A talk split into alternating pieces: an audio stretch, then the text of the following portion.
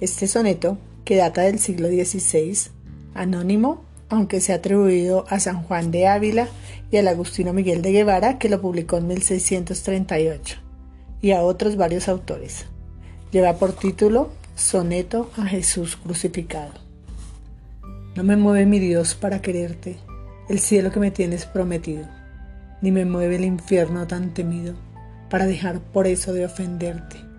Tú me mueves, Señor, muéveme al verte clavado en una cruz y escarnecido, muéveme ver tu cuerpo tan herido, muévenme tus afrentas y tu muerte, muéveme en fin tu amor y en tal manera que aunque no hubiera cielo, yo te amara, y aunque no hubiera infierno, te temiera.